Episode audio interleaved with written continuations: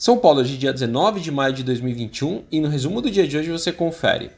Bom, por aqui Bovespa fechou em queda de 0,28% aos 122.636 pontos, com os investidores reagindo a sinais de que o FONC, através da sua ata, sinalizou que o Fed pode reconsiderar os estímulos fiscais à economia americana.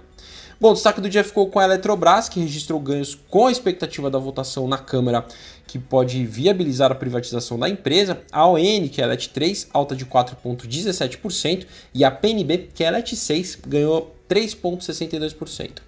Outros destaques na ponta positiva, os frigoríficos se recuperando hoje das perdas de ontem, depois da restrição à exportação de carne na Argentina, a BRF com ganhos de 4,56% e a Marfrig alta de 4%. Alta também para a Redditor de 0,25%, com a empresa anunciando seu follow-on, que pode movimentar algo em torno de 4 bilhões e meio de reais.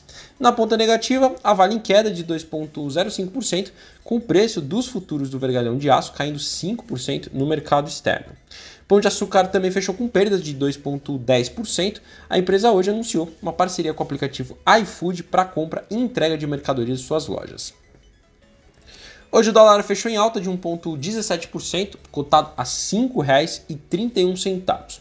Indo para o exterior, as ações asiáticas fecharam em queda, com empresas de energia e imobiliário pressionando os índices na China. No Japão, o índice Nikkei caiu 1,28% e na China, o Xangai Composto queda de 0,51%.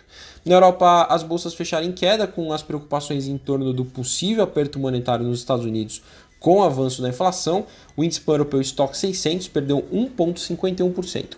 E por fim, as bolsas americanas fecharam mais um dia de perdas, repercutindo também a ata do FONC. Dow Jones queda de 0,49%, Nasdaq também perdeu 0,49% e o S&P 500 caiu 0,81%.